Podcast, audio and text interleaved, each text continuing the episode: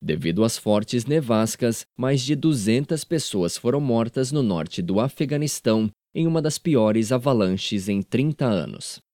A neve, que também bloqueou estradas, deve durar pelo menos mais dois dias.